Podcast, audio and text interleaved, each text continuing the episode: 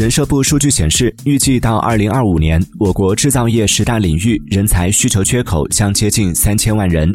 年轻人不愿进工厂，青睐互联网大厂以及送外卖。某平台曾公布数据，疫情期间两个月内新增骑手五十八万人，其中百分之四十来自制造业工人。传统制造业要及时进行产业转型升级，在用工环境、管理、待遇方面也需要提升。央视财经记者还了解到，广东各地政府也在。在出台相关政策，促就业、稳就业，解决企业用工难问题。